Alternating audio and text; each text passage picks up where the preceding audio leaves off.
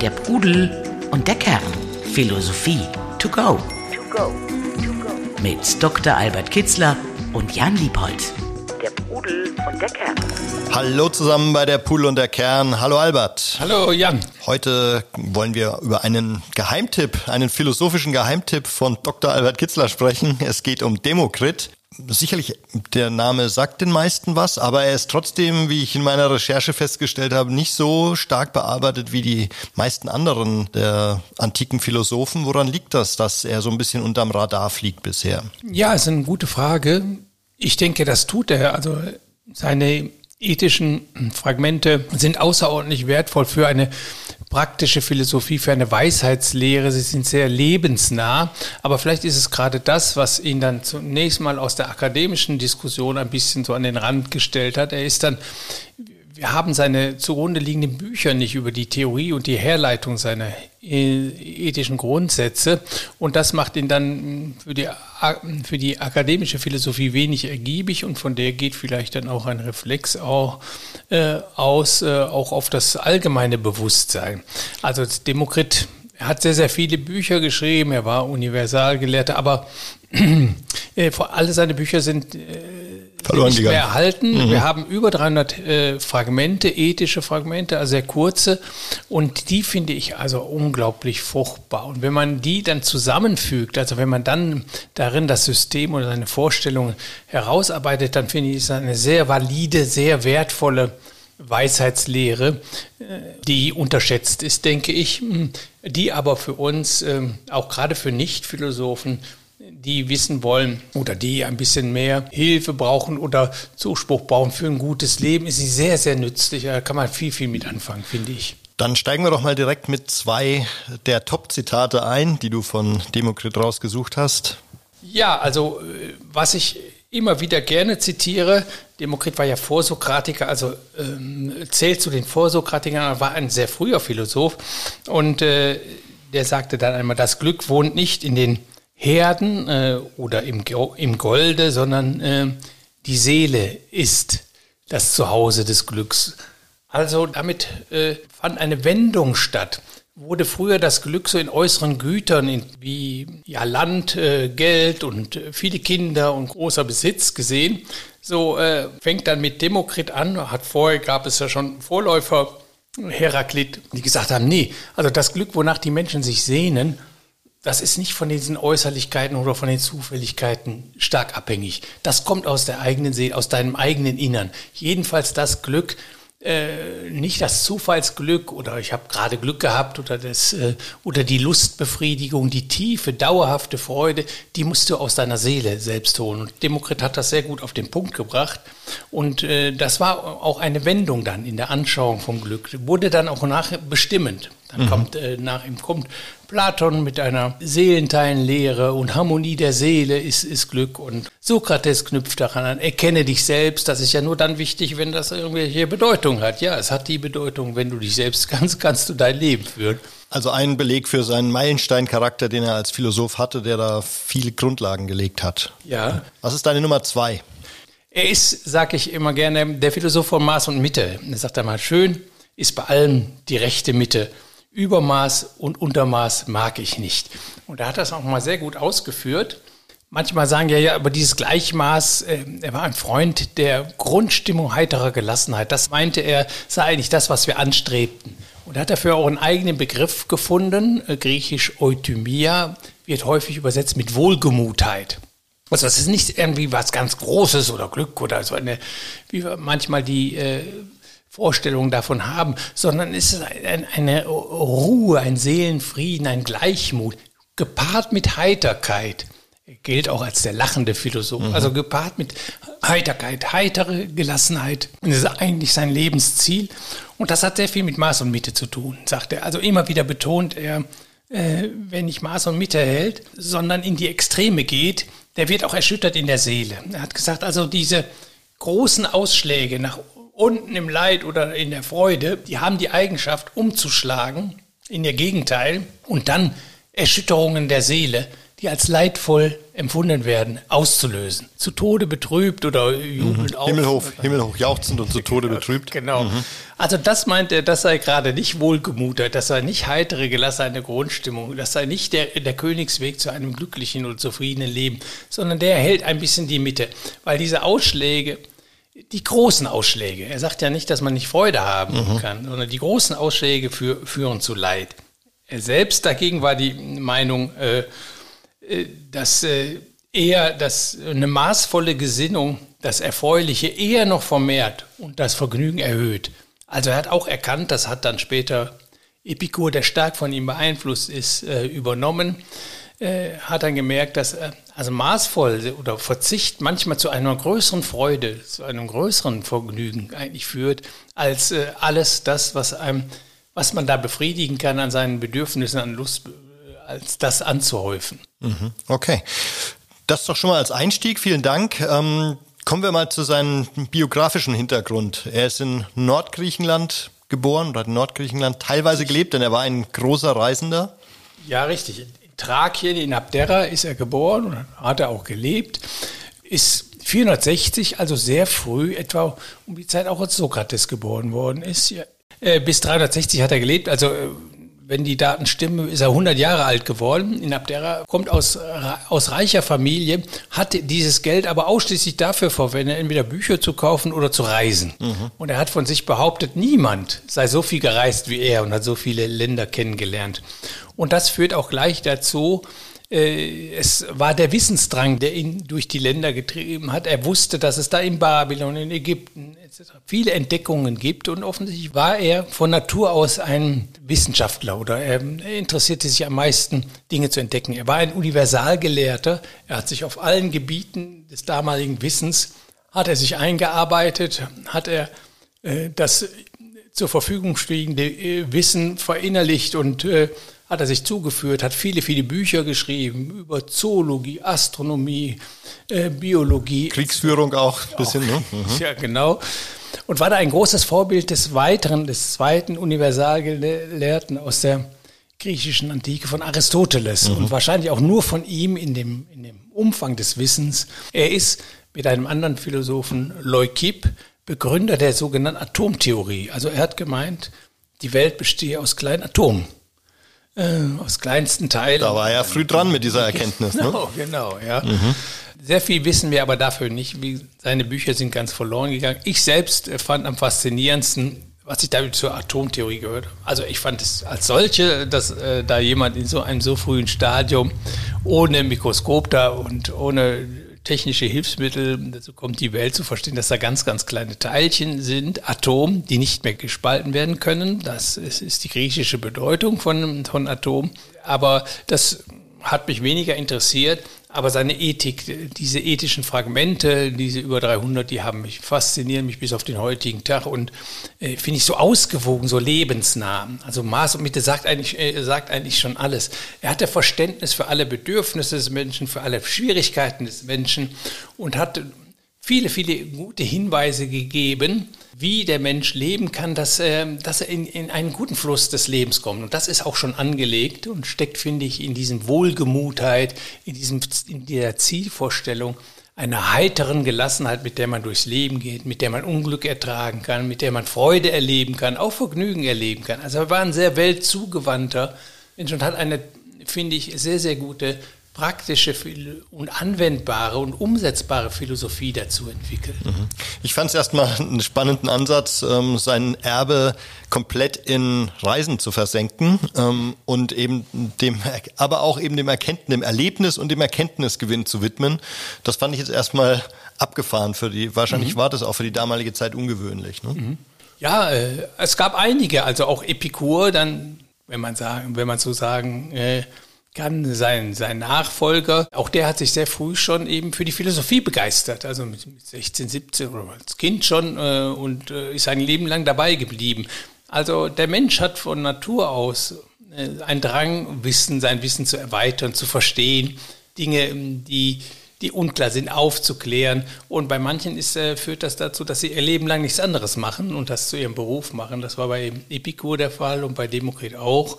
Und bei anderen zahlreichen anderen Denkern und Philosophen der griechischen Antike war das auch so. Sie waren neugierig. Äh, das Erstaunen ist der Anfang der Philosophie und das, äh, die Gründe zu wissen, warum die Sterne so, sich so bewegen, warum das jedes Jahr das gleiche ist und warum die Jahreszeiten sich verändern. Also und wie Seele funktioniert, auch über die Seele hat Demokrit geschrieben und hat sie untersucht. Aber auch da wissen wir, sind nur Fragmente erhalten. Mhm.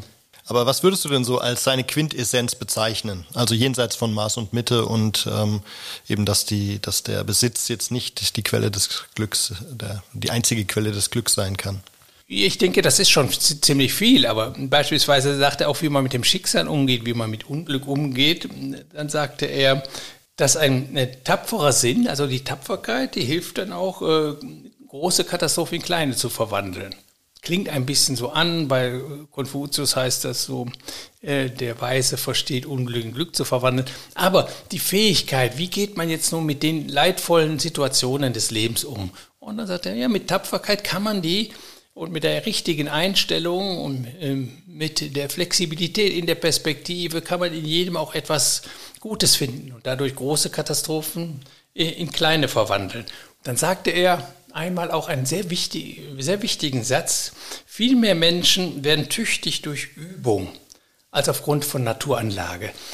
Ein kleiner Satz eben. Wir haben nur diese Fragmente, also vieles, äh, viele Fragmente sind nur ein Satz, aber der Satz impliziert, finde ich, unglaublich viel. Er, er, Im Grunde äh, hat er die Neuroplastizität erkannt. Er hat erkannt, dass nichts in unserem Gehirn fest und in Stein gemeißelt ist und wir alles ändern können. Also wir können aus unserem Charakter formen. Das Mittel dafür ist, nach der Einsicht, wohin soll ich ihn formen oder was soll mein Leben sein, durch Übung, Übung, Übung, Übung. Dann transformieren wir unseren Geist. Das steckt da, finde ich, drin. Und das ist sehr wichtige, eine sehr wichtige Erkenntnis dass, ähm, in dem Verhältnis äh, Naturanlage, Gene, genetische Veranlagung und was ist uns da möglich? Sind uns dadurch durch genetische Veranlagung ja, was können wir an unserem Charakter denn dann noch gestalten? Ist das nicht alles oder inwiefern ist das vorprogrammiert? Und er sagt, im Grunde ist gar, gar nichts vor, vorprogrammiert. Später, und ich denke, ist in Griechenland gesagt worden, und ich denke, das geht auf Demokrit zurück, äh, sagten die Stoiker dann, wir können alles ändern durch Übung. Und das finde ich eine ganz tolle Erkenntnis. Wir sind nicht Sklave unser, äh, dem, was wir, wir, da geerbt haben oder epigenetisch äh, durch Verhaltensweisen unserer Vorgeneration auf uns äh, Wir können das alles ändern. Ist auch der Kern im Grunde der indischen Karma-Lehre. Wir haben ein Körpergedächtnis, Geistgedächtnis von Generationen von Erfahrungen, aber wir können daran arbeiten. Wir können Karma, schlechtes Karma abbauen. Äh, und das ist eigentlich die Aufgabe eines jeden Menschen, das, was er da an Schlechtem geerbt hat, äh, als Hypothek mitbekommen hat, und keiner ist frei davon, äh, daran zu arbeiten und sich weiterzuentwickeln und Dinge abzubauen. Ist aber nur möglich, wenn es tatsächlich so ist, dass wir alles an uns verändern können. Wir, wie der Gestalter unseres Charakters sind. Da gibt es dann einen Vorläufer, Heraklit, der das eigentlich auch schon in einem kurzen Fragment ausgedrückt hat. Der Charakter ist ein Schicksal. Wobei man das ja auch anders deuten kann. Ne? Also wenn der Charakter mein Schicksal ist, dann klingt es für mich jetzt ja. nicht nach äh, beeinflussbar ja. und trainierbar. Nein, das, äh, das, das meinte er aber nicht, sondern er meinte, dass das Schicksal nicht gut oder, oder schlecht ist, sondern wir durch unsere Einstellung äh, zu dem Charakter, wie wir die Dinge, die da über uns hereinbrechen, wie wir die anfassen, wie wir die auffassen, wie wir die verarbeiten, da können wir selbst unser Schicksal gestalten. Das mhm. ist, man hat ja immer die Vorstellung von Schicksal, das ist das, was ich da nicht ändern kann. Es mhm. bricht über mich herein. Also als Stoiker unterscheide ich das ja auch. Was kann ich verändern, was kann ich nicht verändern? Ja, richtig. Und Demokrit würde sagen, mein Charakter kann ich verändern. Genau. Und dadurch, was da passiert, ist, dass nicht das Schicksal geändert wird, und das meinte auch nicht Heraklit, äh, sondern das ist ja das, was von außen geschieht, sondern wie es in mir wirkt, mhm. was es mit mir macht. Und das ist wichtig, die Erkenntnis, dass das gar nicht an den äußeren äh, Dingen liegt, sondern an meinen Einstellungen dazu, an meiner Fähigkeit, damit umgehen zu können. Oder wie Viktor Frankl äh, sagt, ein moderner Psychiater und der sagte, man kann jede Katastrophe in einen Triumph verwandeln.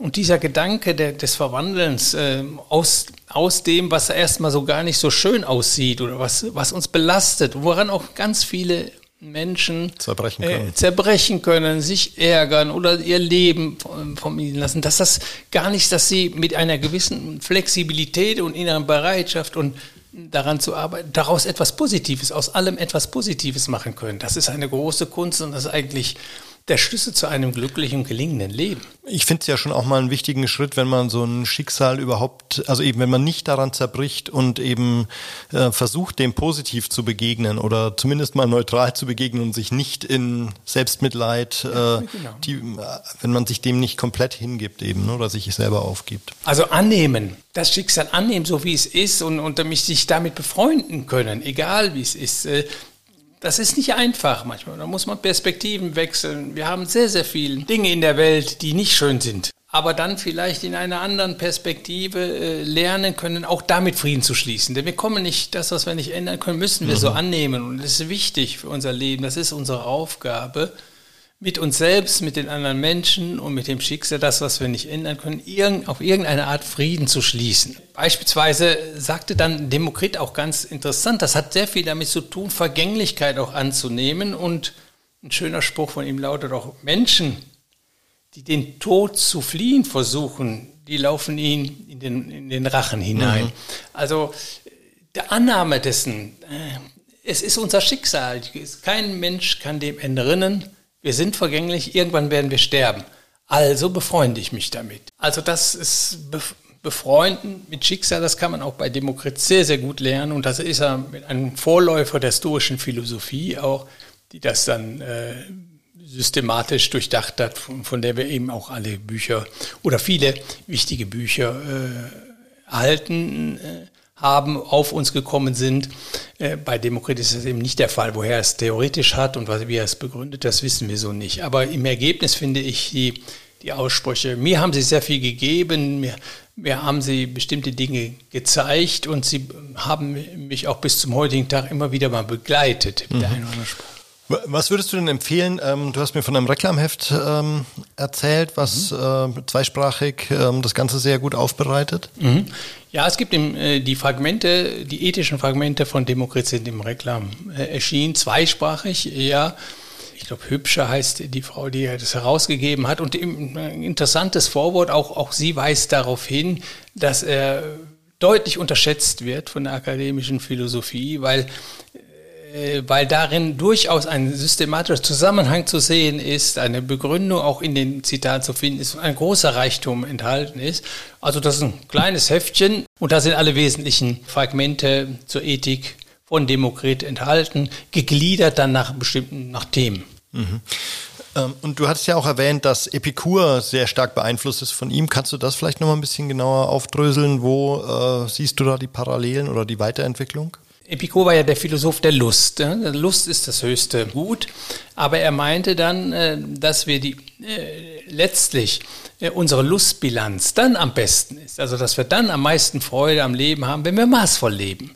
Also wenn wir nicht jeden Tag ein üppiges Essen machen, sondern, ein, sondern äh, einmal in der Woche vielleicht oder das ist beispielsweise ein Gedanke, der auf Demokrit zurückgeht, dass da äh, weniger mehr ist im, mhm. im, Ergebnis, dass wir mehr Freude am Leben haben, wenn wir maßvoll zu den Genüssen und Lüsten gehen. Das hat, das hat Epikur äh, übernommen, aber viele andere, äh, viele andere Gesichtspunkte, Maß und Mitte finden wir auch durchgängig im, bei Epikur auch, dass eine vernünftige Lebensweise, eine weise Lebensweise letztlich zu der größten Lust führt. Auch das, da waren Epikur und Demokrit äh, stimmten da überein. Man sieht da deutlich, äh, deutliche Parallelen. Mhm. Ähm, und wenn du nochmal für dich so klar kriegst, warum glaubst du, dass ähm, das Demokrit ähm, zum Kanon deiner wichtigsten äh, Philosophen gehört? Also wo hat er dich so maßgeblich jenseits von Maß und Mitte vielleicht äh, beeinflusst? Erst einmal in dem, in dem ersten Zitat, das ich genannt habe, den Blick da ganz klar darauf zu richten, äh, Glück schöpfst du aus der eigenen, aus der eigenen Seele. Und es ist relativ unabhängig von all dem, was im Äußeren passiert. Das ist schon mal eine ganz wichtige Erkenntnis, die viele Menschen auch heutzutage einfach nicht so teilen, also in ihrem Leben jedenfalls nicht zeigen, dass sie das äh, begriffen haben. Sie verwenden die meiste Zeit auf äh, Anhäufung von Besitz oder äh, auf, auf ihre Karriere, auf ihr Ansehen in der Gesellschaft und innere Werte vernachlässigen sie. Und damit äh, gehen sie nicht an die Quelle, an die ähm, reichste Quelle ihrer, eines glücklichen Lebens ran, sondern sind an, aus, Fischen im falschen, im falschen Teich, könnte man sagen. Mhm. Und da hat Demokrit den Blick, äh, finde ich, für geschärft und dann seine ausgewogene Lebensweise, seine, das Ideal, was ist das Glück, dass er einfach so sagt, es ist einfach so eine Grundstimmung heiterer Gelassenheit und es ist Wohlgemutheit. Also das äh, klingt so, das führt er dann aus. Ne? Das geschieht durch maßvolle Lebensweise, sagt er auch, und durch Maß und Mitte im, im Vergnügen und durch eine ausgeglichene, harmonische Lebensweise, sagt er einmal. Das finde ich trifft so auf den Punkt, dass äh, gutes Leben viel mit Ausgleich zu tun hat, mit einem guten Fluss des Lebens, mit, mit der Vermeidung von, von Extrem, dass es nichts Außergewöhnliches ist, sondern dass es so auf eine, äh, auf eine Stimmigkeit mit sich selbst darauf ankommt. Also dass man mit sich selbst ins Reine kommt, das ist eben aus dem Inneren sein Glück schöpfen. Das finde ich, hat er in vielen, vielen Sprüchen immer wieder sehr, sehr schön umschrieben und auf den Punkt gebracht. Und ich hab, kann da kein ethisches Fragment benennen, wo ich sagen würde, oh, das verstehe ich jetzt nun nicht oder das kann ich, kann ich nicht unterschreiben. Sondern im Gegenteil, wenn man ich lese gerade die griechischen Texte im Original. Wenn man da reingeht, dann sieht man, welcher Reichtum an Gedanken äh, dahinter steckt. Dass das klingt alles so einfach und so offensichtlich, aber wenn man genau mal hinguckt, sieht man, wie fein, wie, welches feine Gefühl für das gelingende Leben er hatte und wie er genau sah, wie, wie es geht. Und war er dann, soweit man das aus heutiger Sicht beurteilen kann, ein Theoretiker oder hat er selber auch ein weitgehend gelingendes Leben geführt? Das weiß man nicht. Man hat sehr wenig Lebensdaten über Demokrit. Äh, interessant ist aber, dass er eben als der lachende Philosoph mhm. galt. Ihm wurde entgegengesetzt Heraklit, den ich vorhin schon meinte. Das war eigentlich der, äh, der weinende Philosoph, weil der ging immer durch die Straßen und hat das Übel der Welt beklagt. Und äh, Demokrit vielleicht er wird auch häufig dargestellt äh, später als, als lachender Philosoph, als gut, gut gelaunter Philosoph, könnte man sagen. Der Philosoph der guten Laune. Ob er das wirklich so war? Ich denke ja, sonst wird man nicht 100 Jahre alt mhm. und äh, so schreibt man nicht so sch schöne, äh, schöne Texte. Von dem, was er da so schreibt, finde ich, äh, kann man darauf schließen, dass er auch so gelebt hat. Und, und Zumindest auch ein Indiz, eben diese philosophische Wanderschaft, die er zum Start hatte, ne, wo er einfach wirklich so durch die Zentren des Wissens der damaligen Zeit gereist ist und versucht hat, äh, andere, andere Gelehrte zu treffen und mit ihnen zu diskutieren. Das klingt für mich schon auch nach jemandem, der einen Anspruch an einen, oder der aktiv versucht, ein gelingendes Leben zu führen. Ja, und der einen goldenen Weg geht, wie man da, wie, wie man da hinkommt. Äh, denn das ist Offenheit, Neugier, äh, Kontakt Kontakt mit anderen Weisen, Weisheitstraditionen zu suchen, mit anderen Menschen, die viel wissen. Ja, das ist der goldene Weg eigentlich äh, dafür, sein Wissen äh, und seinen Horizont zu erweitern. Und je weiter unser Horizont ist, je mehr wir aus dem Nebel aufsteigen, desto mehr Mittel werden uns an die Hand gegeben, äh, zu sehen, wie gutes Leben funktioniert und wie man es erreichen kann. Eigentlich schon ein perfektes Schlusswort. Trotzdem würde ich dich bitten, doch noch ein letztes Zitat von ihm zum Besten zu geben. Ja, vielleicht äh, der Geist soll sich gewöhnen, seine Freuden aus sich selbst zu schöpfen. Mhm. Das ist, äh, springt schön auf den Punkt. Ne? Also wir können durch äh, Lust, äh, Befriedigung, können wir, äh, ja, können wir viel Lust verspüren. Aber Glück finden wir auf diesem Weg nicht. Okay, dann hoffe ich trotzdem, dass äh, unsere Zuhörerinnen und Zuhörer etwas Glück aus unserem Podcast schöpfen. Albert, danke dir bis hierher und bis zum nächsten Mal. Danke dir, Jan. Tschüss. Macht's gut. Ciao, ciao. Der Pudel und der Kern. Der Philosophie-Podcast zu den Fragen des Lebens. Mit Dr. Albert Kitzler und Jan Liebold. www.pudel-kern.com